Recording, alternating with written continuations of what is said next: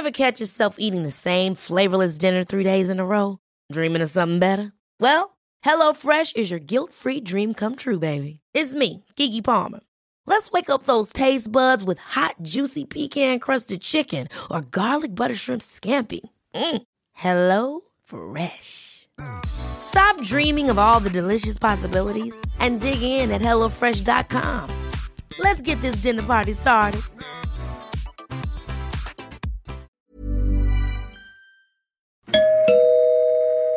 Werbung. Einfach lieben. Einfach glücklich und zufrieden, bis dass der Tod sie scheidet. Das ist noch immer die Idealvorstellung vieler Paare. Im Alltag aber begegnen Paare oft immer wieder den gleichen Konflikten, hängen sie in immer wiederkehrenden Mustern fest. Die Paartherapeutin Anna Wilitzki zeigt, wie Paare diese Konflikte erkennen und lösen können. Ihr Hörbuch Einfach lieben ist dabei äußerst unterhaltsam und fundiert und zeigt an vielen Beispielen aus Wilitzkis Praxisalltag, wie eine gute Liebesbeziehung gelingen und der Zauber vom Anfang der Beziehung neu belebt werden kann. Das Hörbuch erscheint als Download und im Streaming bei Argon Balance und als Buch im Rowold Verlag. Werbung Ende.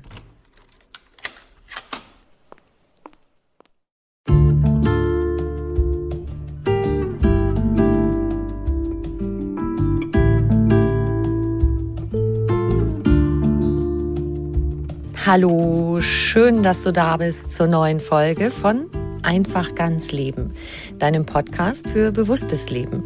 Ich bin Jutta Ribrock, Moderatorin, Hörfunkredakteurin, Autorin und Sprecherin für Radionachrichten, Fernsehproduktionen und Hörbücher. In diesem Podcast spreche ich alle zwei Wochen mit außergewöhnlichen Menschen über alles, was unser Leben schöner, entspannter und intensiver macht. Heute ist bei mir Ralf Skuban. Er ist Atemtrainer, führt gemeinsam mit seiner Frau eine Yoga-Akademie, gibt Workshops und hat wirklich jede Menge Bücher geschrieben darüber, wie wir richtig atmen, um gesund, gelassen und glücklich zu sein. Sein aktuelles Buch und Hörbuch hat den Titel Atmen heilt, entspannt, zentriert.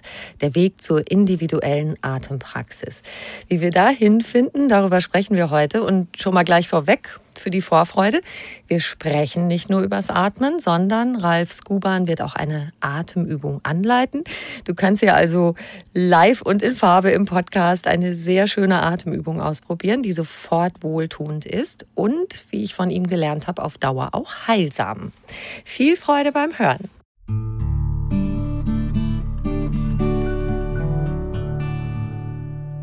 Lieber Ralf, herzlich willkommen. Schön, dass du da bist. Ja, vielen Dank für die Einladung. Ich bin gern da. Also ich habe dein Buch gelesen und teils auch ins Hörbuch reingehört. Das ist ja dann schöner für die, für die Übungen. Und ich dachte, okay, hier habe ich alles, was ich brauche. Also kurz gesagt, wenn wir richtig atmen, ist alles gut, oder? Ja, auf eine gewisse Weise trifft es das schon. Es wird vor allem noch umgekehrt noch mehr Schuh draus, nämlich wenn du sagst, wenn wir nicht gut atmen, dann kriegen wir viele Probleme langfristig. Und wenn wir am Atem arbeiten, sodass es vernünftig geht, rund um die Uhr, dann können wir daraus viel Wohlsein schöpfen und Gesundheit. Sprechen wir erst über das Gute. Das war, das war Wohlsein und Gesundheit. In der Tat ist es ja so, dass ähm, meistens muss es den Menschen erst ein bisschen weniger gut gehen, bevor sie überhaupt auch in Erwägung ziehen, vielleicht mit dem Atem was zu machen. Und so ist der Weg. Dann fangen wir da doch an. Woran merken wir, dass wir vielleicht doch nicht so ganz optimal atmen? Da muss ich zurück zum richtigen Atmen. Also was, was, macht, was macht den richtigen Atem, einen gesunden Atem im Alltag aus? Das sind ein paar wenige Merkmale. Ähm, zum einen, ein gesunder, natürlicher Atem geht durch die Nase. Und zwar rund um die Uhr. Auch wenn es mal ein bisschen anstrengender wird, also auch im Sport. So in die Mundatmung zu wechseln, ist im Grunde genommen dann so der letzte Rettungsanker, wenn es so anstrengend ist, dass die Atmung anders nicht mehr zu bewältigen ist. Ähm, zweitens, eine gesunde Atmung geht nicht in die Brust, sondern geht in die Tiefe, nach unten, ist getragen vom Zwerchfell, sage ich auch gern.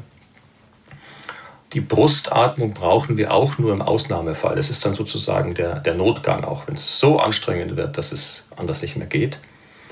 Und viele Menschen müssen diesen Notgang viel zu schnell und viel zu früh einsetzen, so im, im Alltag, schon bei Dingen, die eigentlich das nicht erforderlich machen würden. Ähm, tendenziell ist eine gesunde Atmung eher langsam, also da atmet man dann im Ruhezustand nicht 20, 25 Mal in der Minute, was viele Menschen tun, sondern vielleicht nur 8 Mal oder sogar nur 6 Mal. Irgendwo zwischen 8 und 12, Pi mal Auge, so genau ist das auch nicht. Man atmet auch eine vernünftige Menge, das ist ein spannendes Thema dann auch, wenn wir darüber reden. Ähm, man kann tatsächlich zu viel atmen, so wie man auch zu viel essen kann. Und es kann eine Gewohnheit daraus werden. Das Gehirn richtet sich darauf ein und dann steckt man in einem Atemmuster, das uns nicht gut tut und die Biochemie des Körpers verändert. Ein Punkt noch, was wichtig ist wirklich und womit viele Menschen auch arg kämpfen, ist, dass eine gesunde, natürliche Atmung in der Ausatmung entspannt ist. Da müssen eigentlich nur Atemmuskeln wieder loslassen. Und viele Menschen tun sich auch damit sehr schwer, halten viel Spannung im ganzen Körper, aber besonders eben auch so im Zwerchfell, in der Atemmuskulatur. Und wenn sich sowas verfestigt, dann zeitigt das eben manchmal sehr kurzfristig, aber längerfristig auf jeden Fall einfach Probleme bis hin zu schweren gesundheitlichen Störungen. Also das fand ich echt krass. Du hast ja auch geschrieben, dass die meisten von uns wohl einmal an gesundheitlichen Problemen rund ums Atmen sterben. Ja, das ist in der Tat so. Also da muss man sich nur die Todesstatistiken anschauen und sich angucken, welche Krankheiten sind es denn, die am Ende den Menschen das Leben kosten. Irgendwas kostet uns immer das Leben, das ist auch sicher. Aber ich war selber erstaunt, dass es doch mehr als die Hälfte dieser Top Ten sind, die letztlich zu tun haben mit Atemprozess, mit Sauerstoffversorgung. Auch das Herz-Kreislauf-System ist da ein essentieller Bestandteil. Und ich habe selber auch, ähm, ich habe sehr viele Menschen beim Sterben erlebt, weil ich 25 Jahre lang eine Einrichtung geführt habe für schwerst Pflegebedürftige. Mhm. Menschen, die wir dann eben in der Regel bis zum, Tor, bis zum Tod in unserem Haus betreut haben. Und am Schluss geht es ums Atmen. Ja. Und auch zu helfen. Wie kann das Atmen sich noch etwas leichter vollziehen? Und irgendwann dann geht man, wie man so auch sagt, ähm, mit einer letzten Ausatmung. Und dann schließt sich der Kreis, den wir Leben nennen, der mit einer ersten Einatmung nach der Geburt begonnen hat. Ja. Ähm, so gesehen sind die Atemzüge, die wir tun, in gewisser Weise das Leben selber jeder Atemzug aufs Neue. Und wir wissen nie genau, ob uns noch einer geschenkt wird. Es könnte jeder der Letzte sein. Oh weia. Ja, man muss es, ja, im Prinzip schon, im Prinzip schon. Wobei wir davon ausgehen, dass wir dieses Interview heute überleben und noch, noch ein paar Jahre lang.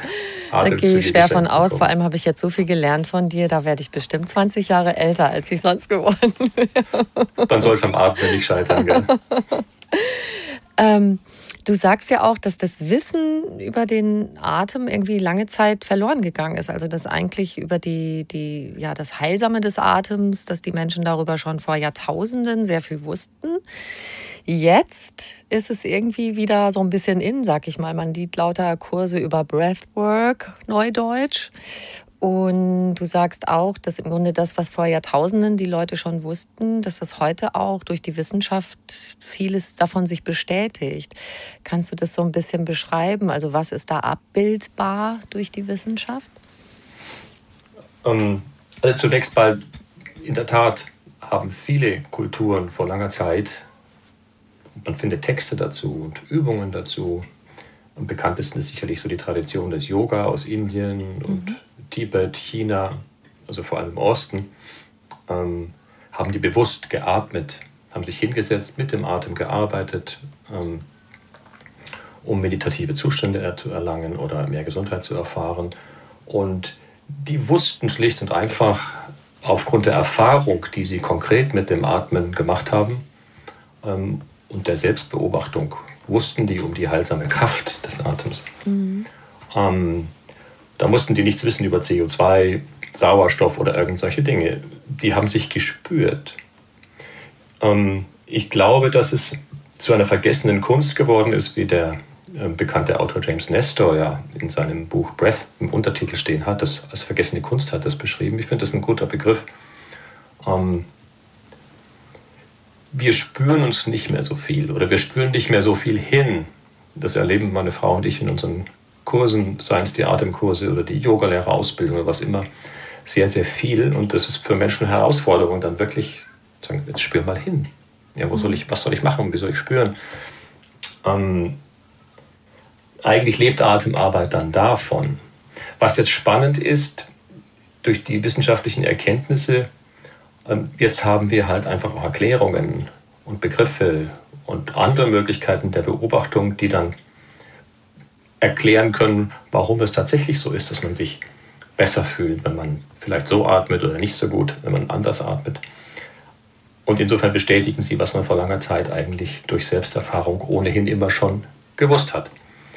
Ähm, vielleicht liegt darin einer der Gründe, dass Atmen jetzt irgendwie so en vogue ist. Ich war selber überrascht, weil ich seit, seit meinem Beruf ähm, nach der Pflegeeinrichtung habe ich ja begonnen ähm, zu schreiben, begonnen über diese Themen habe ich schon während dieser Zeit begonnen, aber dann das Unterrichten, das kam dann so auf mich zu und dann begegnet ich so vielen Menschen.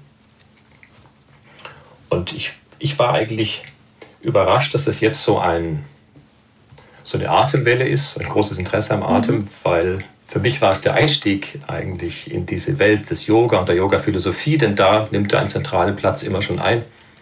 Nur der kam im Westen nicht ganz so an. Da kamen andere Dinge vorrangig an. Umso schöner, dass es jetzt äh, mehr Raum gewinnt und auch umso wichtiger. Mhm. Ein Grund, dass wir oft nicht richtig atmen, ist ja, wenn wir in Stress geraten, dann ist es so ein bisschen so aufsteigende Energie, alles geht nach oben und dann steckt einem das so in der Brust fest. Ne? Mhm. Stress ist sicherlich einer der wichtigsten Gründe, warum die Atmung bei vielen Menschen heute aus dem natürlichen Muster herausfällt und dann da auch bleibt. Das kann dann, da kommt man dann auch nicht einfach per Beschluss so mal schnell über Nacht wieder, wieder mhm. raus ich nenne den Atem gerne einen Spiegel. Also tatsächlich reagiert er auf alles, was wir im Leben erfahren. Wenn du jetzt eine, eine schlechte E-Mail bekommst, die dich belastet, reagiert sofort dein Atem darauf. Wenn du in Euphorie bist, atmest du anders, als wenn du in tiefer Traurigkeit bist. Wenn du einen Albtraum hast, atmest du anders, als wenn du auf einer grünen Wiese sitzt in deinem Traum. Wenn du gesund bist, atmest du anders, als wenn du krank bist. Also jeder Moment hat sozusagen auch seine ihm eigene Atmung. Vorhin haben wir gesprochen darüber, was macht einen normalen, gesunden Atem aus. Und wir haben gesagt, er geht durch die Nase, geht in die Tiefe, ist eher ruhig, entspannt in der Ausatmung. Man hört da jemanden auch nicht atmen übrigens, wenn er gut atmet. Mhm. Und diese Dinge verändern sich dann im Stress. Ja, dann ist es, wie du sagst, dann, dann weicht der Atem vielleicht in die Brust aus. Man atmet dann viel durch den Mund, besonders auch Berufe, die, wo Menschen viel sprechen müssen, die sind da besonders gefährdet, weil sie dann dazu neigen, große Atemzüge durch den Mund zu machen, bevor sie einen Satz bilden.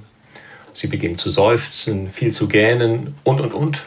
Und alles das verändert dann die Atmung, macht sie erratischer, ähm, lauter, was auf eine größere Atemmenge hinweist. Der Flow, wie man sagt, nimmt zu. Mhm.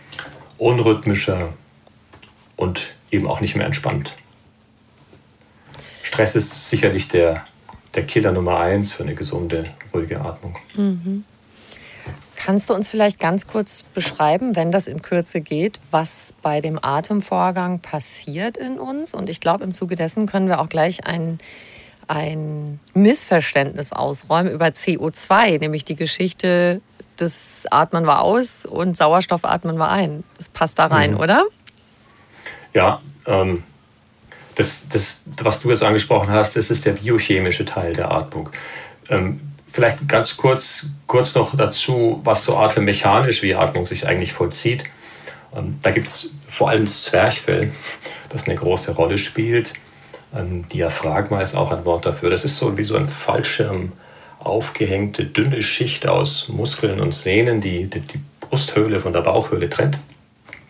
Und wenn du jetzt einatmen möchtest oder einatmest, dann spannt sich dieser Muskel, dieses Zwerchfell spannt sich an und bewegt sich nach unten in Richtung Bauchhöhle. Deswegen kommt der Bauch so ein bisschen raus, wenn man einatmet, wenn man das richtig macht. Ähm, und bei der Ausatmung entspannt es einfach und bewegt sich wieder nach oben. Also das ist etwas vereinfacht dargestellt, das Mechanische am Atemprozess. Und wenn es sich so vollzieht, in aller Ruhe, durch die Nasenatmung, dann atmet da auch jemand vernünftig. Und dann ist auch sichergestellt, dass die Menge, die er atmet, zusammenpasst mit seinen Stoffwechselbedürfnissen. Und wenn dann, wenn es anstrengender wird, wird es ein bisschen mehr. Wenn es wieder ruhiger wird, wird es wieder ruhiger. Du hast angesprochen ähm, das Phänomen, das wir Überatmung nennen können. Ähm, und das ist eines der häufigsten dysfunktionalen Atemmuster. Überatmung bedeutet, dass jemand mehr ein- und ausatmet, als es eigentlich seinen Stoffwechselbedürfnissen entsprechen würde. Und das ist ungefähr so gesund ähm, oder ungesund wie mehr zu essen, als der Körper es eigentlich brauchen würde. Und wenn man das tut, stressbedingt, die Atmung hat sich beschleunigt, ging vielleicht auch mehr durch den Mund, dann atmet man auch mehr als durch die Nase, weil die Nase die Atmung bremst. Wenn man sich das angewöhnt, dann wird ein Muster daraus und was dann passiert ist, dass man mit jeder Ausatmung etwas abgibt, was im Körper selbst hergestellt, produziert wird, als ein Nebenprodukt sozusagen unseres Stoffwechsel, Stoffwechsels und das ist Kohlendioxid.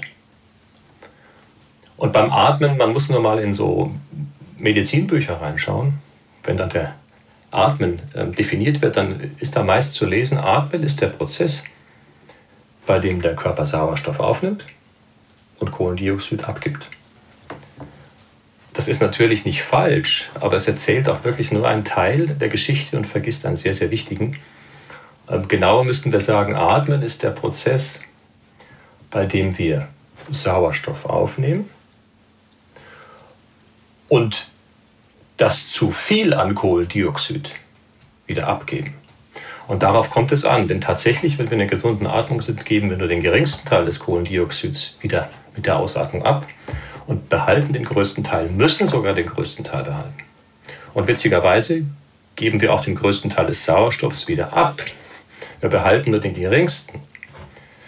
Dieser, äh, diesem Umstand verdankt sich ja übrigens die Tatsache, dass wir einem Unfallopfer mhm. ähm, mit, mit Mund-zu-Nase-Beatmung das ja, Leben retten können, weil unsere Ausatmungsluft einfach den größten Teil des Sauerstoffs noch enthält, den wir vorher eingeatmet haben. Stimmt, ist ja logisch eigentlich. Sonst, sonst würde es dem auch nicht helfen. Gell? Mhm. Ähm, mit anderen Worten, Kohlendioxid, wenn Atmung sich richtig vollziehen soll, muss zu einem erheblichen Teil in uns bleiben. Da draußen in der Luft ist es sowieso kaum verfügbar. In ökologischer Perspektive ja, da ist was da, aber bezogen auf die körperlichen Bedürfnisse, also wir brauchen ungefähr 200 Mal mehr Kohlendioxid im Blut, als in der Atmosphäre vorhanden ist. So, und jetzt stellen wir uns vor, die Jutta hat ganz, ganz viel Stress, muss ganz, ganz viel reden und seufzt und gähnt. Und dann atmet sie die ganze Zeit ganz viel aus und gibt damit eben auch mehr von dem Kohlendioxid ab, als eigentlich sinnvoll wäre. Und wenn sie das tut, gerät der Körper in Probleme. Kohlendioxid ist ein saures Gas, wie man sagt. Und wenn du von dem mehr abgibst, als sinnvoll ist, dann wird dein Blut zu alkalisch, zu basisch. Mhm. Der pH-Wert, wie man sagt, der rutscht zu weit nach oben im Blut. Und wenn das geschieht, dann hält das Blut den Sauerstoff, den es immer überreichlich mit sich führt, viel mehr als du selbst ähm, verbrauchen könntest, wir haben gerade gesagt, wir atmen immer viel davon wieder aus, dann hält es diesen Sauerstoff fester, als es eigentlich gut wäre. Mit anderen Worten, er kommt nicht in der benötigten Menge eigentlich in deine Gewebe. Das hängt damit zusammen, also technisch gesehen nennt man das den Bohreffekt, aber es hat zu tun mit der Bedeutung, die das CO2 für die Sauerstoffverteilung im Körper hat. Stell dir mal vor, du arbeitest jetzt mit einem Muskel besonders stark. Du machst ein Handeltraining, mhm. rechter Bizeps. Der muss der Muskel viel arbeiten, es fällt viel Kohlendioxid an. Und wenn dann da das Blut vorbeifließt, dann ist dieses, dieses vermehrt anfallende Kohlendioxid ist ein Signal an das Blut, dort vermehrt auch Sauerstoff abzugeben. Da, wo weniger anfällt, wird weniger abgegeben. Der Sauerstoff wird also nicht mit der Gießkanne verteilt, sondern bedarfsgerecht. Und wenn die jetzt überatmen, gewohnheitsmäßig, dann ist im Grunde genommen der ganze Körper in einem CO2-Minus, was dazu führt, dass eben auch weniger Sauerstoff abgegeben wird in die Zellen, als es eigentlich der Fall sein könnte oder sollte. Und langfristig macht das eben Probleme gesundheitlicher Art. Macht es Sinn? Verrückt. Ich bin immer wieder aufs Neue erstaunt im Versuch, die Dinge zu erklären, weil es gar nicht so leicht ist, weil dann plötzlich so viel zusammenkommt. Aber das Erstaunliche ist, dass dann eben, wenn man das korrigiert, wieder eine Art, die Atemmenge wieder normalisiert, ähm, wie hilfreich das ist und wie gut es den Menschen tut. Wenn wir es mal zugespitzt sagen, ähm, eine maximal mögliche Menge zu, Arbeit, zu atmen, bedeutet nicht, dass maximal viel Sauerstoff in die Zellen gelangt. Am Ende ist das Gegenteil der Fall. Und auch hier mal wieder die Analogie zum Essen. Da verstehen wir es leichter. Jederzeit eine maximal mögliche Menge zu essen, macht uns auch nicht gesünder, sondern da gibt's, es gibt ein zu wenig, es gibt ein zu viel. Beim Atmen ist es genauso. Wie bei, es gibt, glaube ich, nichts im Leben, bei dem es nicht so wäre, wo es wo gilt, es gibt ein zu wenig und es gibt ein zu viel und es kommt auf die richtige Balance an. Mhm. Ja, weil ich habe äh, gerade heute noch mal so ein, so ein Angebot gelesen über Atemarbeit und dann steht da oft, ja, äh, du nutzt wahrscheinlich dein Lungenvolumen nicht ausreichend, also übe richtig tief und viel da hineinzuatmen, dass du möglichst viel Sauerstoff aufnimmst. Und nach dem, was ich von dir gehört habe, dachte ich auf einmal, hm, ist das jetzt richtig? Da gibt, es gibt viel begriffliches Durcheinander. Das Wort tief zum Beispiel, du hast es erwähnt, weil es so oft verwendet wird mit dem Atmen, atme tief. So, was heißt das überhaupt? Geh mal raus und frag die Leute. Wahrscheinlich werden dir mindestens neun von zehn sagen, wenn du ihnen sagst, nehmen Sie mal einen tiefen Atemzug oder atmen Sie mal tief, dann werden sie einen großen Atemzug machen. Genau. So richtig ans, ans Luftbuffet gehen und sich voll machen. Es gibt einige wenige, die verstehen unter, der, unter dem Begriff tief das, was er vom Wortsinne auch ist. Und das bedeutet, da liegt etwas tief oder, nach, oder es geht nach unten. Ja, low. Und die verstehen dann so eine Aussage als, aha, ich soll also jetzt Bauchatmung machen, wahrscheinlich. Mhm. Das heißt, diese Begriffe sagen schon mal gar nichts. Ähm, die generelle Botschaft, also zu sagen, wir müssen dauernd viel atmen, die ist fatal, die führt völlig in die Irre. Wenn man sagt, eine tiefe Atmung im Sinne von, dass sie in die Tiefe geht, das ist keine unvernünftige Aussage, das ist wunderbar. Dann tut das Zwerchfell was, denn das Zwerchfell bewegt sich mit der Atmung und eben auch nur dann, wenn wir es benutzen.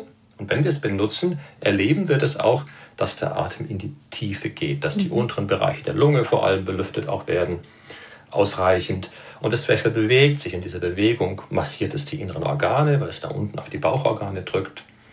Und es dehnt sogar das Herz, das ist faszinierend. Das Herz ist eingebunden in so einen, in Herzbeutel, wie wir sagen, und der ist, der ist angewachsen an der Oberseite des Zwerchfells. Und wenn du jetzt einen schönen wenn ein Zwerchfell eine schöne Bewegung hat, dann zieht es mit jeder Einatmung, wo es sich nach unten bewegt, zieht es auch den Herzbeutel und darin das Herz nach unten in die Länge. Wenn wir also in die Tiefe atmen, dann wird, werden alle Organe, alle inneren Organe tatsächlich bewegt, geknetet, massiert. Aber die Botschaft, mach so viele große Atemzüge wie möglich, die ist völlig verkehrt. Was nicht heißen muss, dass es nicht ab und zu mal für den einen oder anderen auch eine tolle Sache sein kann. Man kann auch durch intensive Atemprozesse intensive Erlebnisse haben, aber nicht, weil das, das Atmen physiologisch so gesund wäre, sondern weil es bestimmte ähm, innere Erfahrungen auslösen kann, weil Atmung eben sehr intensiv sein kann in seiner Erlebnisqualität. Mhm. Ansonsten gilt eigentlich beim Atmen wie alles im Leben ähm, nicht zu viel aber wird ja auch nicht zu wenig. Letzteres ist aber gar kein Problem, denn wenn du zu wenig atmen würdest, dann würdest du das sofort merken mit dem Gefühl, ich kriege nicht genügend Luft. Das heißt, es passiert nicht. Aber dieses zu viel passiert häufig. Und das Problem daran ist, dass das Gehirn sich daran gewöhnt. Wir haben im Gehirn, in den unteren Regionen des Gehirns, im Stammhirn, da sind so feine Messstationen sozusagen, Chemorezeptoren, die machen nichts anderes, wie dauernd überprüfen, wie viel Kohlendioxid ist denn da gerade da. Und sobald eine bestimmte Schwelle erreicht ist, fühlst du das als, das, du hast das Gefühl, ich brauche mehr Luft. Ich kriege nicht genügend Luft, ich muss mehr atmen. Und wenn wir uns angewöhnen, mehr zu atmen als notwendig, weil wir zum Beispiel so viel Stress haben, dann verändert sich diese Einstellung im Gehirn. Es gibt ein Reset, wie man sagt. Man weiß auch gar nicht, warum das so ist. Aber wie so ein Thermostat regelt dann das Gehirn das sozusagen runter. Und dieses Gefühl, ich muss jetzt, muss jetzt atmen, setzt früher ein, als es ansonsten der Fall gewesen wäre.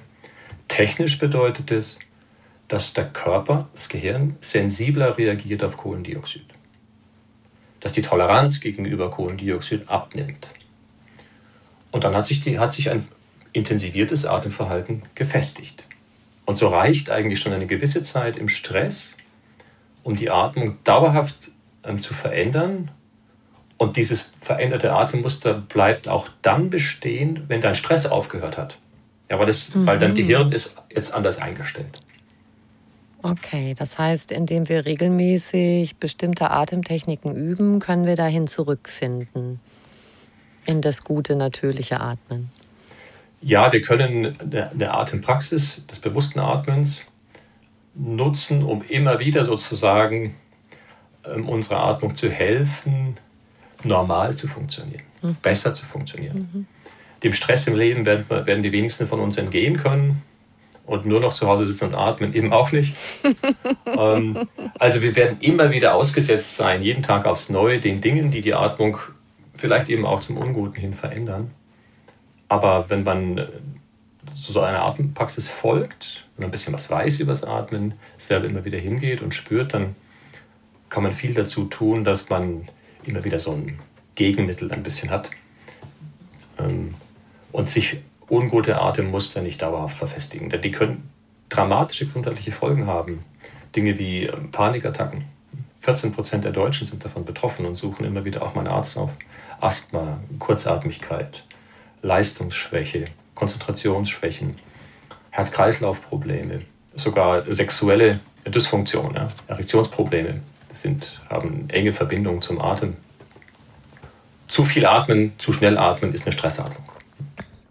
Lass uns doch gerade mal einen Sprung machen und über den größten Liebestöter aller Zeiten sprechen. Das Schnarchen kommt einem ja so vor wie Schicksal, wenn man älter wird. Also dann, dann schlafft ja irgendwie der Bereich um, um, um Kiefer und Nase irgendwie ab und dann schnarcht er halt. Und ich bin ja total begeistert, dass du Ideen hast, wie man das in den Griff kriegen kann. Ist aber zum Teil gewöhnungsbedürftig. Nachts den Mund zukleben, sage ich nur. da will ich mich auch nicht mit fremden Federn schmücken. Die Idee ist nicht von mir, sondern die stammt von Herrn Buteyko, ähm, ein in der Ukraine geborener Arzt, der ähm, selber sehr krank war, ähm, hatte eine schwere Bluthochdruckerkrankung, war damals zu seiner Zeit nicht therapierbar und er rechnete eigentlich damit nur noch kurz zu leben und hat Forschung betrieben rund ums Atmen. Er hat Sterbende vor allem beobachtet und da fiel ihm auf, wie, wie intensiv die Atmung wird im Sterbeprozess, was ich gut nachvollziehen kann, weil ich selbst so viele Menschen gesehen habe in ihren letzten Tagen und Stunden. Und da ist es tatsächlich so, dass die Atmung riesenhaft wird, riesig große Atemzüge, ja. sehr unrhythmisch, sehr laut auch. Und dann plötzlich mal wieder eine lange Pause dazwischen, also eben kein ruhiges, sanftes Fließen. Und irgendwann kam ihm die, der Gedanke, dass möglicherweise seine starke Atmung, die er doch wahrnahm, vor allem wenn er diese Blutdruckattacken hatte, die ähnlich einer, einer, einer, einer Herzattacke sein können, kam der Gedanke, ob vielleicht die Atmung damit zu tun haben könnte. Und dann trainierte er, die Atmung sanfter gehen zu lassen. Also er trainierte technisch gesehen eine, eine geringere Menge zu atmen. Und dann hat er sich befreit tatsächlich von seinen Problemen. Mhm. Er war auch nicht der Einzige, der das übrigens entdeckt hat. Ähm, auch im Westen gab es ähm, Ärzte, die in den 70er Jahren schon darüber beschrieben. Allerdings war die Idee lange Zeit sehr, sehr, sehr unpopulär. Also dieses das Mundzukleben ja. soll eben sicherstellen, dass man nachts ähm, in einer gesunden Nasenatmung ist und nicht in die Mundatmung geht nachts. Was eben gerne passiert, wenn man vor allem wenn man auf dem Rücken liegt, wenn man älter wird. Noch schlimmer, wenn man vielleicht zwei, drei Gläschen Wein getrunken hat und dann, wie du schon gesagt hast, die, die Muskulatur im Halsbereich ähm, weicher wird, ihren Tonus verliert und das in Verbindung mit einer starken Atmung fängt das dann an zu vibrieren und dann macht es diese lauten Geräusche, die auch mhm. tatsächlich ähm, schon Ehen gekillt haben. Und wenn es sich um Mundschnarchen handelt, das ist meistens der Fall, dann kann man tatsächlich mit dieser auf den ersten Blick so für manche bizarre anmutenden Idee, den Mund zuzukleben, mit einem medizinischen, hautfreundlichen Klebeband, kann man es tatsächlich manchmal auf Anhieb ab der ersten Nacht für immer abstellen. Verrückt. Und wer es mal eine Zeit lang gemacht hat, will es dann auch oft nicht mehr, nicht mehr aufhören. Wenn mich einer fragen würde, ähm, ich, will, ich will keine Zeit aufwenden, ich will kein Geld aufwenden, ich will keine Mühen haben, aber ich will besser atmen, dann würde ich ihm zwei Dinge sagen. Nee, eine, eine Sache würde ich ihm sagen. Atme rund um die Uhr, nur durch die Nase, aber eben auch nachts. Und dazu musst du dir im Zweifel den Mund zukleben, als eine der wichtigsten Maßnahmen. Das kann schon allein ein Gamechanger sein im Leben vieler Menschen weil ich das wirklich ganz oft höre, dass Leute alle möglichen tollen Tricks, die man, über die man so hört, ausprobieren, aber das nicht in den Griff kriegen mit dem Schnarchen und tatsächlich das Paare getrennte Schlafzimmer haben, weil sonst gibt es Mord und Totschlag irgendwann. Dann hat man den mhm. plötzlich nicht mehr so lieb, der da neben einem liegt. Ne? Es wird dann auf den Prüfstand gestellt. Ja. ja. Oha. Äh, jetzt ist es natürlich auch manchmal, dass man nicht so gut durchlässige Nasenlöcher hat, sozusagen, dass da mhm. auch die Schleimhäute vielleicht geschwollen sind. Da hast du geschrieben, es gibt auch noch Nasenpflaster, um die Nasenflügel zu weiten. Ja, zunächst mal aber doch was zu dem ersten, was du sagtest, dass viele Menschen haben Probleme mit der Nase. Mhm. 40 oder, oder 50 Prozent, fast die Hälfte der in Deutschland lebenden Menschen zum Beispiel haben regelmäßig entzündete Nasenschleimhäute also Schnupfen und ist der Haupt, die Hauptursache, warum Menschen zum HNO-Arzt gehen.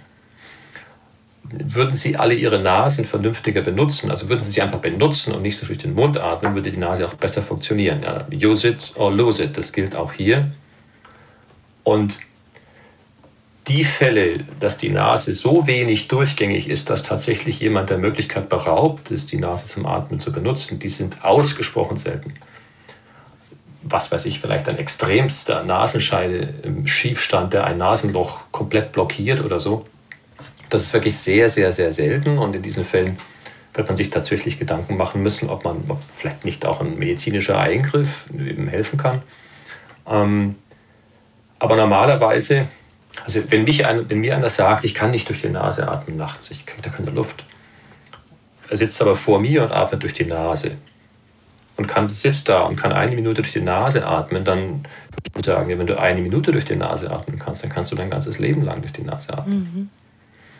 Mhm. Ähm, also die Verbindung aus ähm, Atembewusstheit und dann gezieltes Atemtraining zur Erhöhung der CO2-Toleranz oder anders gesagt zur Absenkung dieser Sensitivität gegenüber CO2, das in Verbindung mit dem Taping des Mundes, seitlich erhöht liegen und noch ein paar vernünftige, eine vernünftige Lebensführung, also nicht zu viel Alkohol vorm Schlafengehen zum Beispiel, sich nicht zu schwer ernähren, auch noch am Abend. Ähm, das reicht meistens hin, um Schnarchen abzustellen und die Atemsituation nachts drastisch zu verbessern.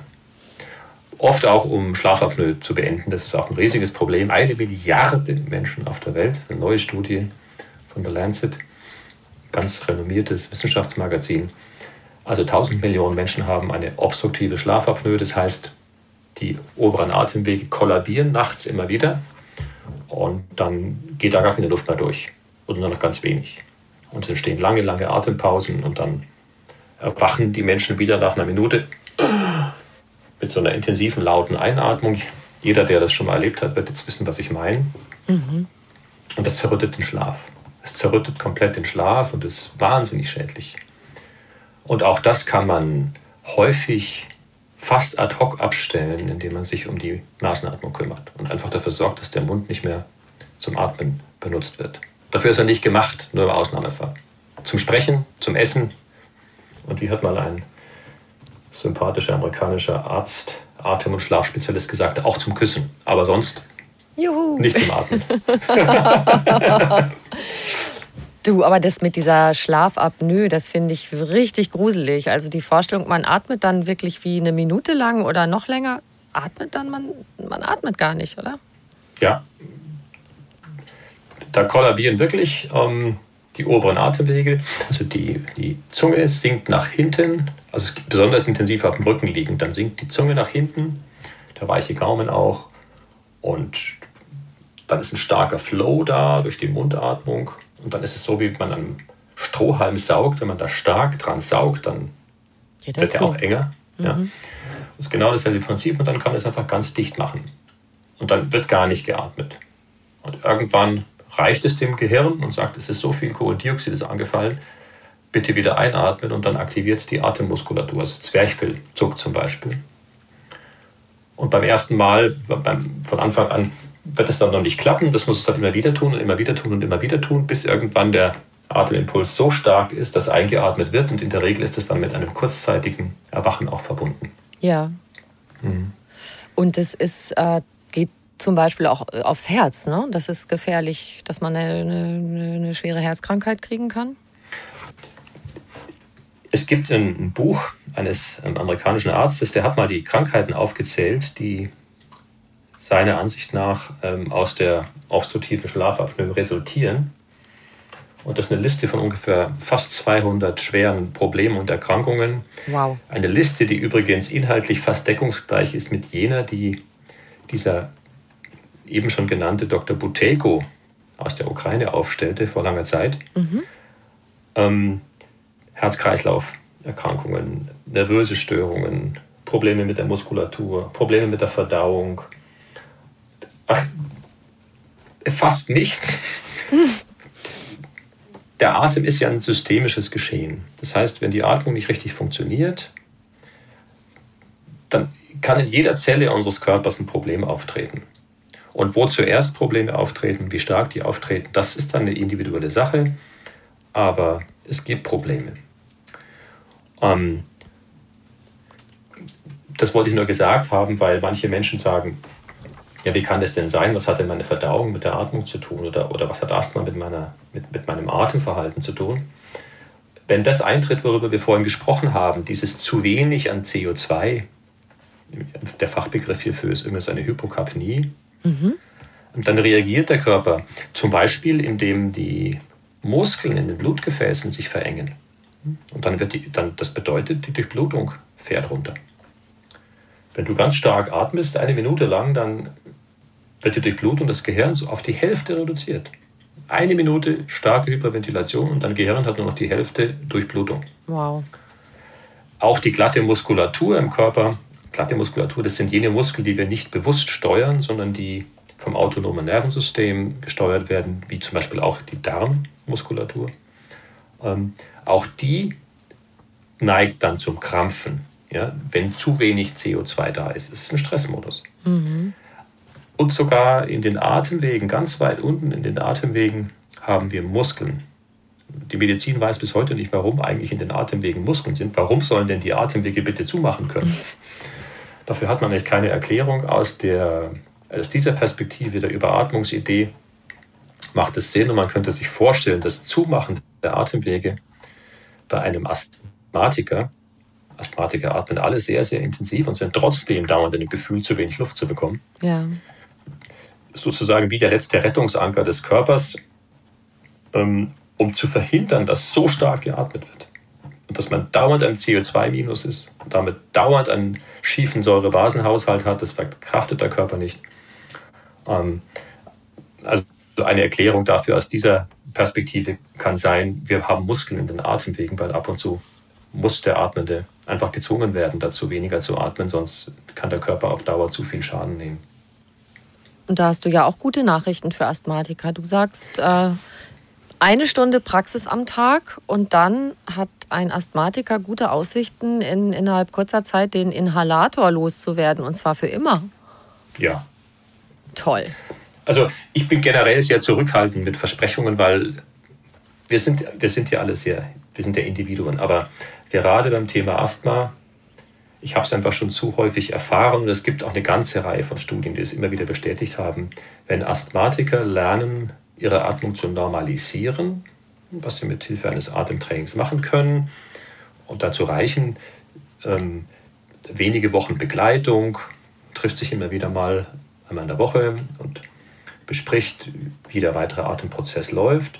Und wenn Sie sich dann ja, 45 Minuten vielleicht Zeit nehmen, 60 wäre noch besser, über ein paar Wochen, dann können Sie ähm, Ihre Atemsituation so verbessern, dass Sie keine Medikation mehr brauchen. Echt großartig. Also aus der, aus der Sicht dieser Atemarbeit ist Asthma überhaupt keine Krankheit im eigentlichen Sinne, sondern ein Symptom. Und zwar ganz unabhängig davon, was, was die Trigger sind für Asthma. Denn es gibt unendlich viele Trigger. Der eine bekommt Asthma, wenn er in Kontakt ist mit Staub oder Schmutz. Andere bekommen asthmatische Probleme, wenn sie in starken Emotionen sind. Ähm, andere bekommen asthmatische Probleme, wenn sie ähm, intensiven Belastungen ausgesetzt sind. Leistungssportler bekommen ganz, ganz häufig bewegungsinduziertes Asthma. Und aus der Sicht dieser Atemarbeit ist, sind das alles nur Symptome. Und wenn Symptome, die darauf hinweisen, dass jemand nicht in einer funktionalen Atmung ist. Und wenn er im Alltag hinfindet zu einer funktionalen Atmung, dann hat er diese Symptome nicht mehr. Ganz egal, was sie im Detail jeweils ausgelöst haben mag. Mhm. Die Medizin, das muss man sich nur klar machen, weiß nicht, was die Ursache für Asthma ist, hat deswegen auch kein definitives Heilungsangebot, sondern verschreibt halt ähm, Präparate, die die Symptome erträglicher machen sollen. Mhm. Aber es wird das Problem dauerhaft nicht gelöst. Mhm. Wir haben jetzt so viel zur Motivation beigetragen. Jetzt komme ich auf mein Versprechen vom Anfang zurück. Lass uns diese schöne Atemübung machen, jetzt wo wir wissen, was das alles ausmacht. mhm. Ja, gerne. Ähm, dann darf ich dich und alle Zuhörer einladen, ähm, das zu machen, was ich gerne natürliches Atmen nenne. Ähm, ein einfaches in Verbindung gehen, spürend in Verbindung gehen und den Atem sanfter werden zu lassen.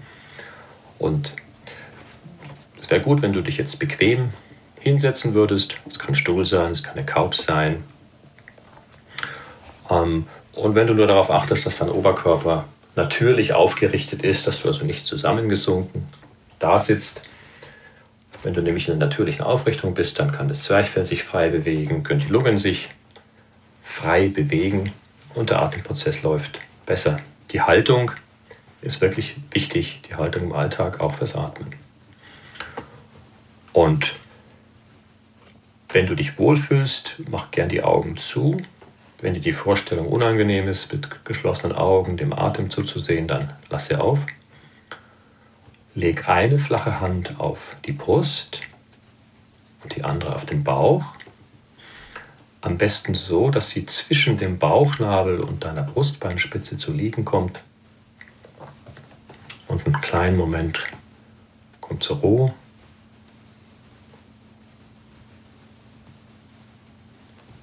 Und dann schauen wir erstmal dem Atem ein bisschen zu. Bring mal deine Aufmerksamkeit zur oben liegenden Hand und zu dem Körperbereich da, zum Brustraum oder dem oberen Atemraum, wie ich gern sage. Und spüre hier dem Atem mal nach. Und wenn ich das sage, meine ich einfach nur, nur für dich schauen. Ist da Bewegung mit der Atmung? Bewegt sich mein Brustraum? Vielleicht erlebst du die Einatmung mit einer leichten Weitung des Brustraums bei der Ausatmung kommt er zurück. Vielleicht ist da wenig oder gar keine Bewegung, einfach nur mal wahrnehmen.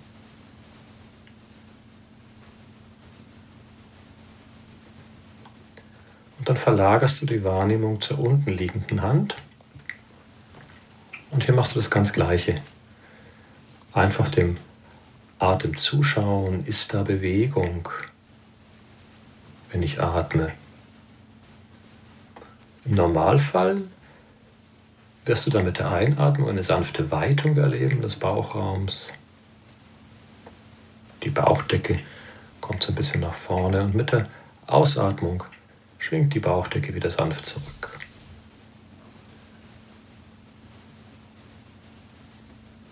Nur wahrnehmen. Und jetzt nimm mal beide Bereiche zugleich wahr. Den Brustraum und den Bauchraum, den oberen und den unteren Atemraum.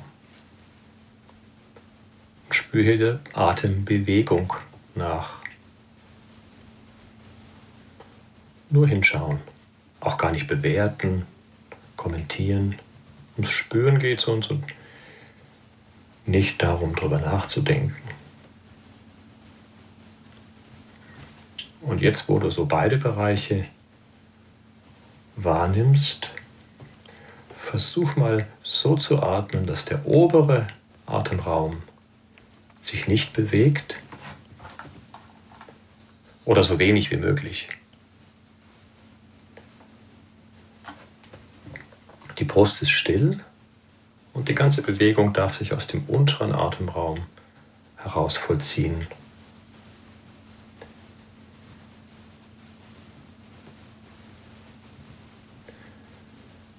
Und jetzt versuch, ich möchte dich einladen, dass du dich in die Ausatmung hinein entspannst.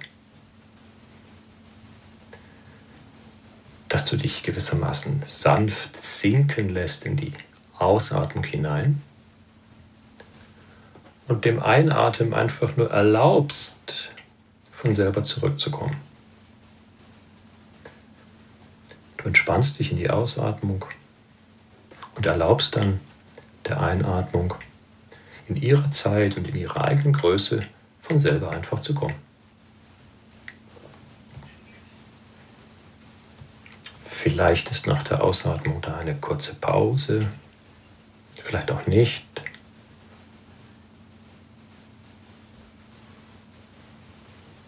Soweit du kannst, versuchst du sozusagen das Machen aus dem Atemprozess rauszunehmen. Du sinkst die Ausatmung, entspannst dich in die Ausatmung, lässt los in die Ausatmung.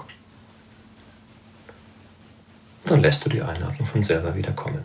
Die Brust ist ruhig, du atmest nur durch die Nase.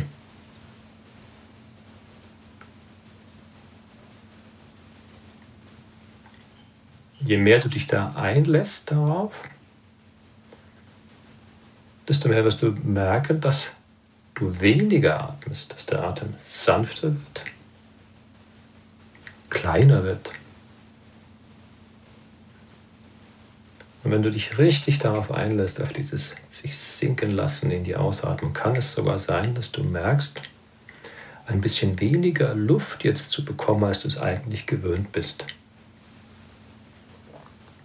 Ein kleiner Lufthunger vielleicht, wie man sagt.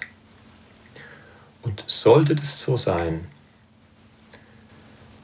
möchte ich dich einladen, das bewusst zuzulassen, dich in dieses Gefühl hinein zu entspannen, in dieses Gefühl von weniger in diesem Moment.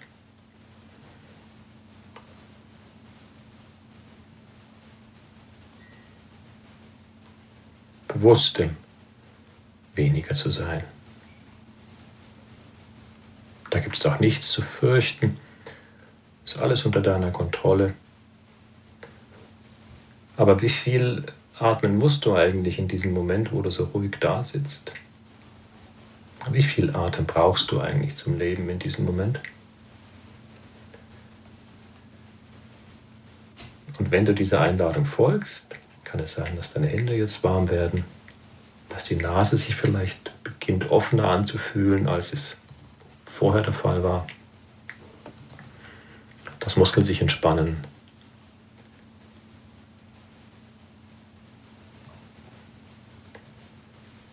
Das muss auch noch nicht alles jetzt in diesem Moment schon geschehen, aber wenn du das öfter machst, in dieses Bewusste und in dieses Wenige hineinzugehen, in aller Ruhe, dann wirst du merken, wie gut dir das tut. Zweimal zehn Minuten am Tag sind schon richtig gut, richtig fein. Nach, nach dem Aufstehen kann man das machen, vor dem Schlafen gehen. Dann ist es zugleich ein meditatives Moment, das nährend und heilsam. Und jetzt bitte ich dich, dass du noch drei solche bewussten Atemzüge geschehen lässt und dann mit deiner Ausatmung deine Augen wieder aufmachst.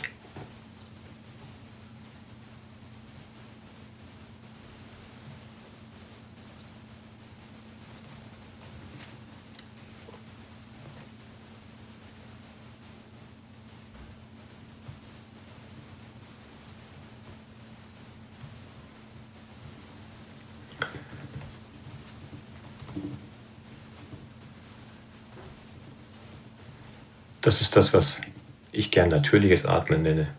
Atmen ohne einen, der da immer macht. Bist du noch da, Jutta? Offensichtlich. noch atmest du. Ja, total entspannt im Hier und Jetzt. Genau, das können wir vielleicht gerade verraten, dass wir online verbunden sind und auch unsere Sichtverbindung aufgehört hat zwischendurch und wir uns mhm. nur hören, aber das war jetzt wunderbarst. Ich bin total in mich hineingesunken und war jetzt so ganz für mich, ganz bei mir. Wunderbar. Ich danke dir von Herzen. Das war super schön. Ja, sehr gerne. Ich danke dir. Jetzt wollte ich nämlich noch einmal über so, so krasse Atemmethoden mit dir reden. Mhm, äh, alle, die uns jetzt zuhören, lasst euch davon nicht stressen, weil jetzt haben alle so schön tief und ruhig geatmet. Und eins wollte ich eben noch fragen, es gibt ja diese total wilden Sachen, so wie mhm. äh, Wim Hof und, und Co., dass mhm. man gezielt hyperventiliert und da braucht man auch keine Drogen mehr, ne? ja, manche erleben das als Trip. Ähm, je nachdem, wie atemgesund oder nicht gesund man eben ist, kann das dann auch ein weniger schöner Trip sein. Also Methoden wie zum Beispiel die Wim Hof Methode sind, ist eine sehr, sehr, sehr vereinfachte Form einer Idee, die wir in Atemprozessen aus dem Osten eigentlich schon lange kennen. Ähm, es ist ja nicht nur Hyperventilation, bei Wim Hof zum Glück auch. Also Hyperventilation heißt viel, viel mehr atmen, akut viel mehr atmen, als der Körper eigentlich notwendig hätte. Ähm, sondern es gehören auch Atempausen dazu. Mhm. Die Wim Hof Methode zum Beispiel besteht darin, dass man in kurzer Zeit sehr intensiv atmet, also große Atemzüge macht, oder anders gesagt, eine große Atem, ein großes Atemvolumen zu bewegen. Ähm, und das führt dazu, dass sehr, sehr schnell große Mengen Kohlendioxid aus dem Körper abgeatmet werden. Also führt in eine Hypokapnie temporär. Das ist rein physiologisch gesehen, ist es ein Stress. Ähm, und der Körper vor allem die Durchblutung wird drastisch, die Durchblutung des Gehirns vor allem wird drastisch heruntergefahren, weil Blutgefäße ähm, kontrahieren, wenn so schnell CO2 verloren geht. Ähm, Im Gehirn entsteht eine Hypoxie, also ein Sauerstoffmangel durch dieses intensive Atmen. Mhm. Und für manche Menschen fühlt sich das wunderbar an. Und der Leben ist als etwas Schönes, dieses, das was Intensives. Und ähm, Manche aber eben auch nicht übrigens. Und wenn jemand Asthma hat oder zu Panikattacken neigt, kann es sein, dass genau diese Probleme dann ausgelöst werden dadurch. Mhm.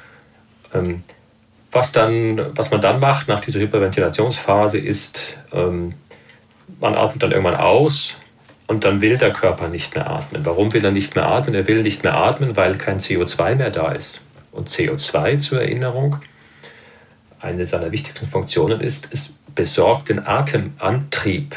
Mhm. Wenn in deinem Körper jetzt kein CO2 wäre oder zu deutlich zu wenig, dann würde dein Körper nicht mehr atmen wollen. Du würdest ersticken und würdest es noch nicht einmal merken.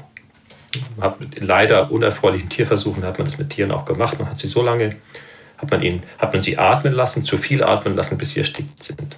Allein das schon zeigt, dass viel Atmen noch nicht viel Sauerstoff bedeutet. Ja. Aber jedenfalls geht man dann in eine lange Atempause und in dieser Zeit füllt der Körper sozusagen seinen CO2-Speicher, wenn ich es mal so ausdrücke, wieder auf.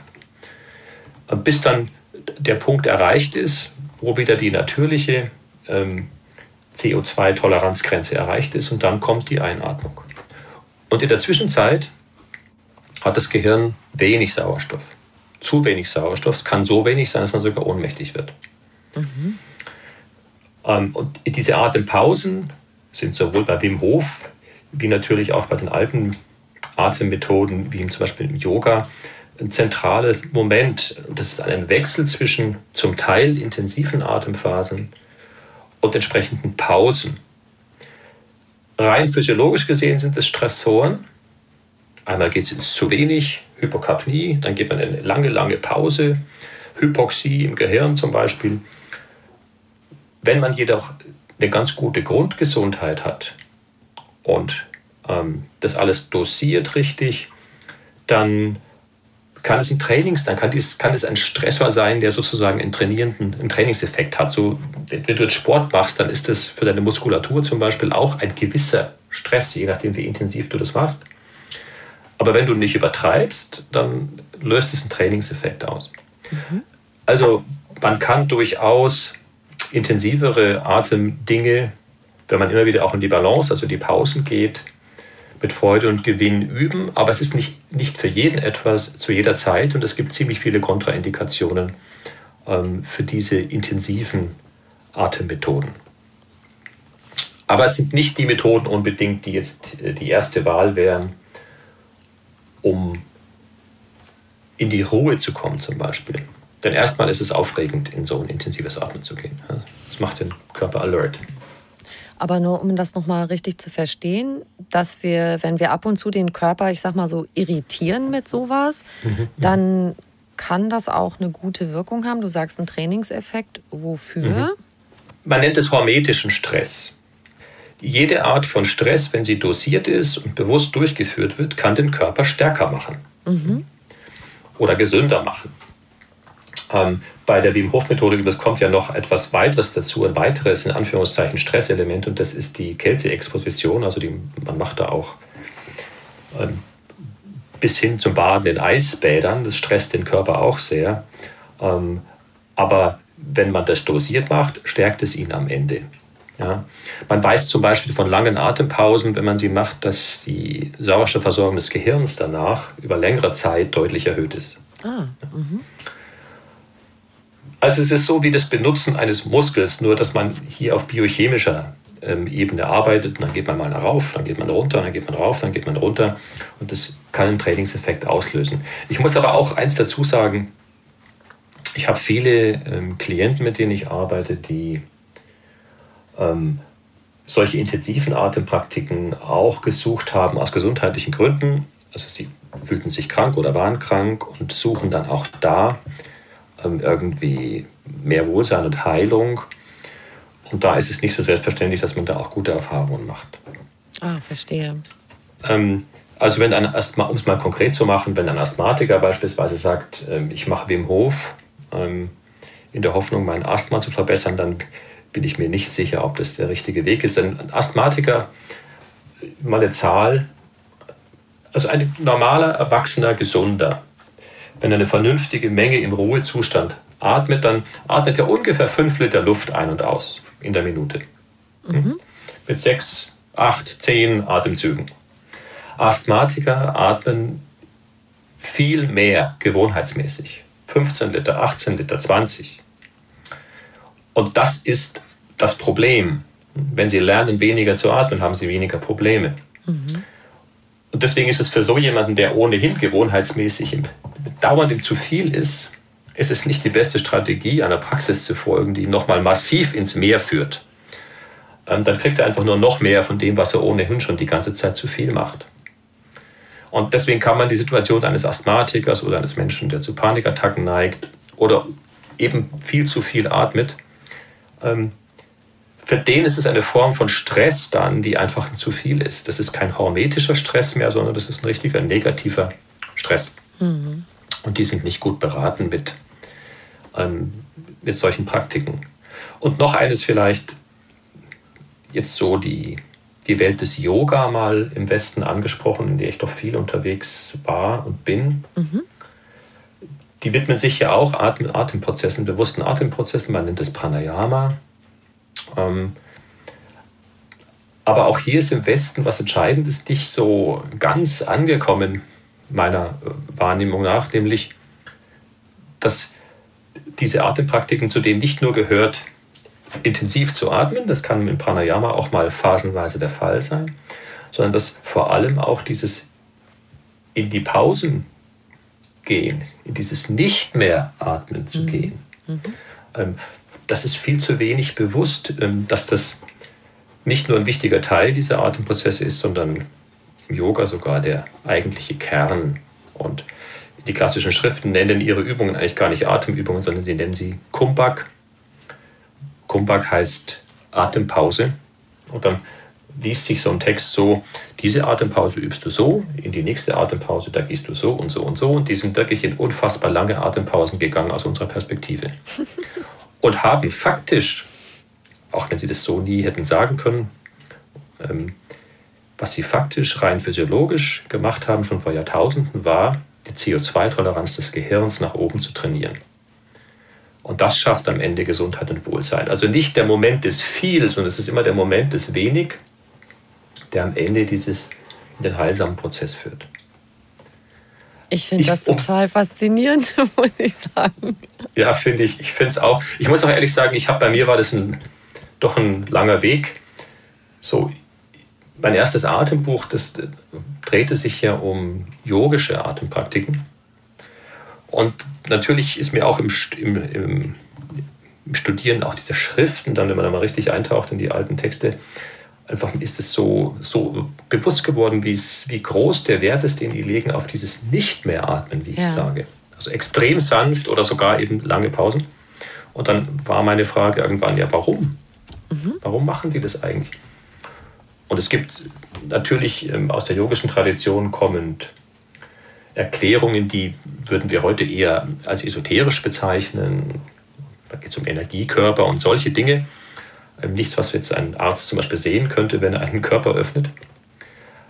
Ähm, und ich wollte dann mehr verstehen, ob es nicht auch physiologisch nachvollziehbare Gründe geben könnte, so wenig zu atmen, Pausen zu machen und so weiter und so fort. So führte mich dann der Weg zu dem Thema Buteiko und dieses ganz bewusst ins CO2-Toleranztraining zu gehen. Und dann plötzlich ging eine ganz neue Welt auf, ja.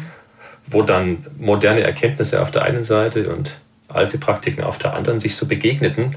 Und irgendwie war das Gefühl da, jetzt, wird ein, jetzt schließt sich ein Kreis und ein Riesenfeld von Themen liegt vor mir, und plötzlich interessieren sich auch, es ist unglaublich, wie viele Menschen sich auch bei mir melden in die Atemtrainings, in die Atemcoach-Ausbildung, die ich anbiete, damit das auch weitergegeben wird. Ich bin selber ganz überrascht und fasziniert und das mhm. Thema ist auch, es fesselt mich immer wieder aufs Neue. Ja. Ja, verrückt, dass es so viele gesundheitliche Implikationen hat.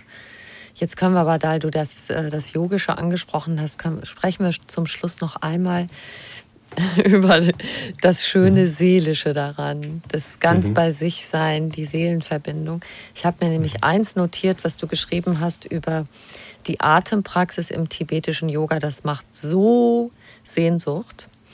Die Atemarbeit eröffnet uns die Möglichkeit, immer wieder anzuschauen und loszulassen, was uns weh tut. Eine mhm. Art energetischer Vergebungsarbeit. Was wir auf diese Weise wirklich losgelassen haben, ist gelöscht und kann uns nie wieder quälen. So wird der Atem zu einem Werkzeug für unsere innere Befreiung. Wow. Habe ich das geschrieben? Ja. Wunderschön.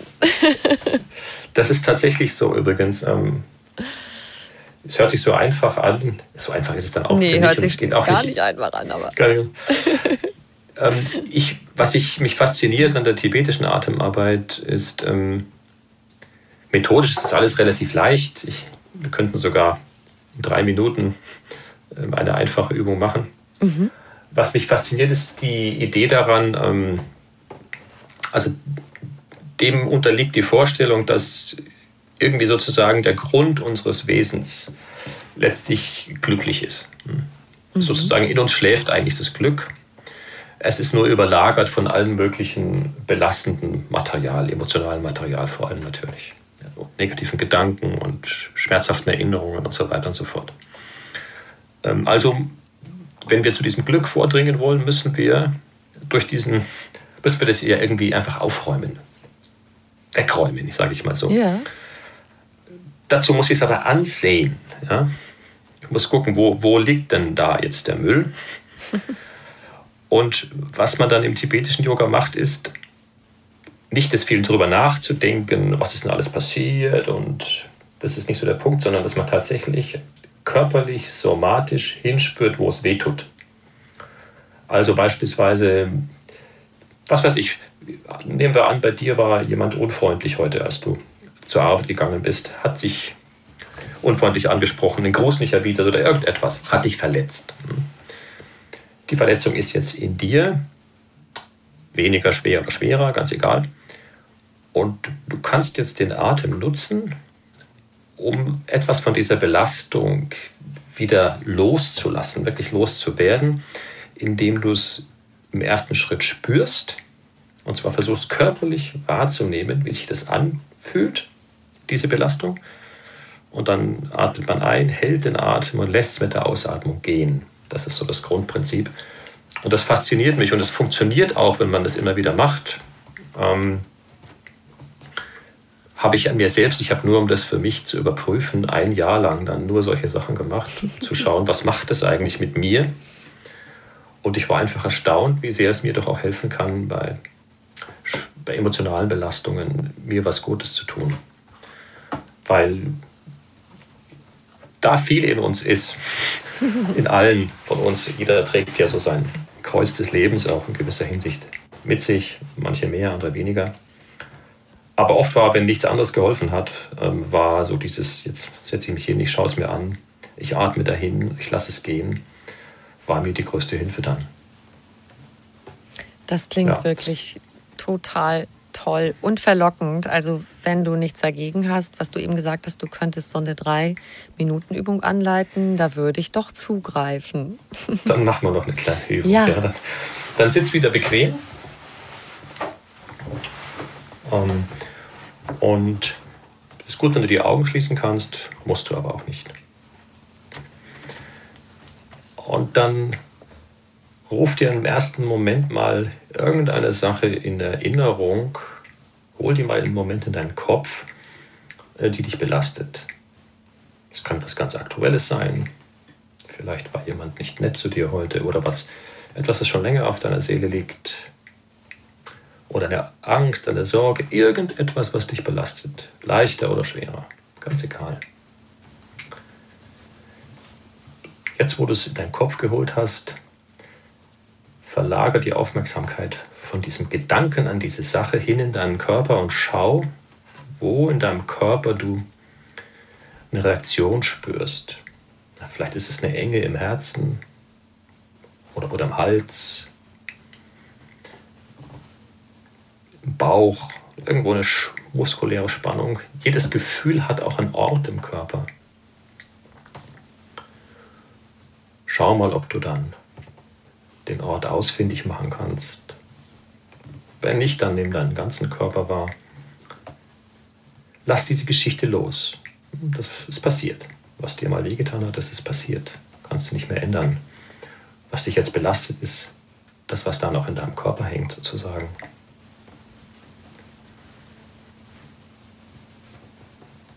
Und jetzt nimm einen befriedigenden, beliebig großen, richtig schönen Atemzug Langsam bewusst atme dich, geh in die Fülle, nicht bis zum Platzen, aber in einer wohligen Fülle und dann bleib in, in der Pause nach der Einatmung. Bleib ein wenig in der Fülle, in der Atemstille nach der Einatmung, solange du dich gut fühlst damit. Und wenn das Bedürfnis kommt, auszuatmen, dann lass los in die Ausatmung hinein. Und lass was von dieser Spannung, das ist die Idee, dieser Belastung rausfließen aus dir.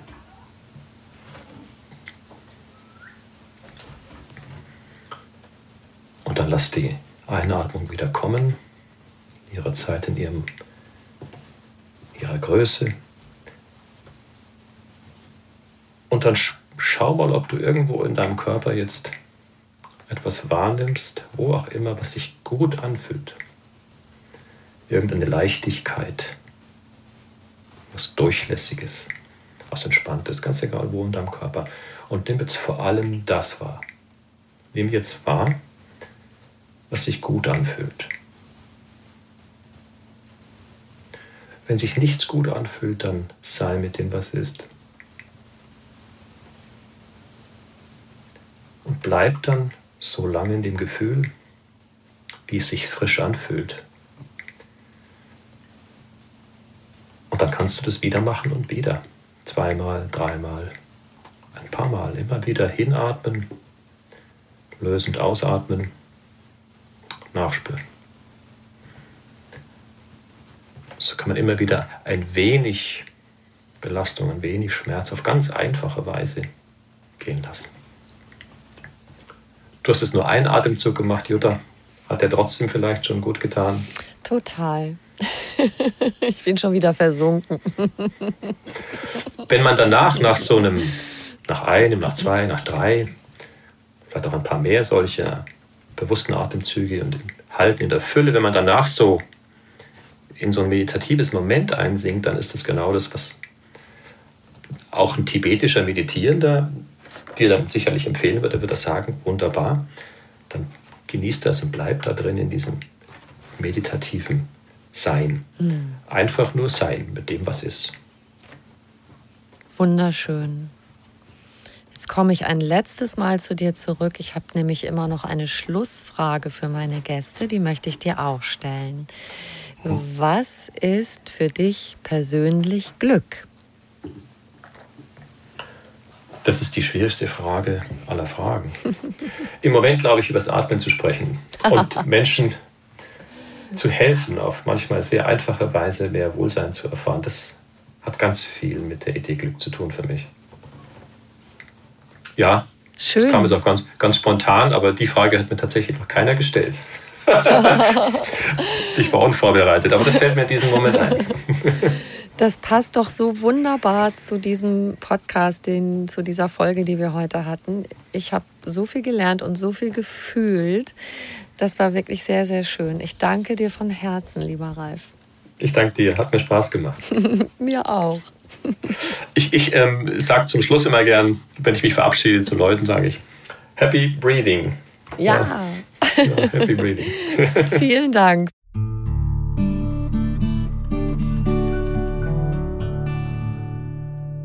Schön, dass du dabei warst. Wenn du mehr über Ralf Skuban erfahren möchtest, schau gern in die Show Notes zu dieser Folge. Und ich hoffe sehr, du hast jetzt so richtig Lust bekommen, deinen Atem neu zu entdecken. Und wir zwei würden uns riesig freuen, wenn du uns eine kleine Bewertung schreibst und auf die fünf Sternchen klickst. Ich sage schon mal ganz, ganz lieben Dank dafür. Noch mehr Anregungen für einen bewussten Lebensstil und ganz viel Lebensfreude gibt's auf einfachganzleben.de und noch mehr tolle Podcasts auf podcast.argon-verlag.de. Diesen Podcast kannst du überall hören, wo es Podcasts gibt und dort auch kostenlos abonnieren. Alle zwei Wochen gibt es eine neue Folge und ich freue mich total, wenn du wieder dabei bist. Ich wünsche dir einen wunderschönen Tag.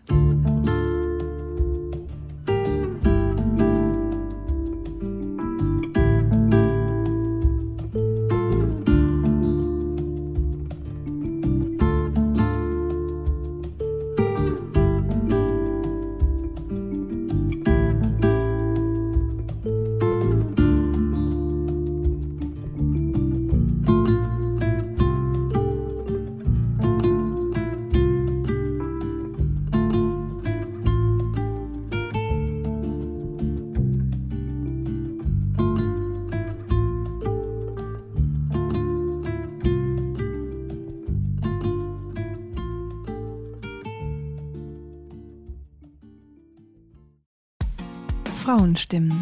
Klagen, lachen, klüger werden. Ich bin Ildiko von Kürti, ich bin Buchautorin und Journalistin und in meinem Podcast spreche ich alle zwei Wochen mit lebensklugen und mutigen Frauen über das Loslassen und das Aufbrechen, das Verlieren, das Suchen und das Finden. Ich bin stolz darauf, wie viele wunderbare Frauen bereits bei mir zu Gast waren. Unter ihnen Stefanie Stahl, Maria Furtwängler, Annika Decker oder Gerburg Jahnke. Und ich freue mich auf alle, die noch kommen. Ihr könnt Frauenstimmen überall dort hören, wo es Podcasts gibt. Herzlich und hoffentlich auf bald. Eure Ildiko.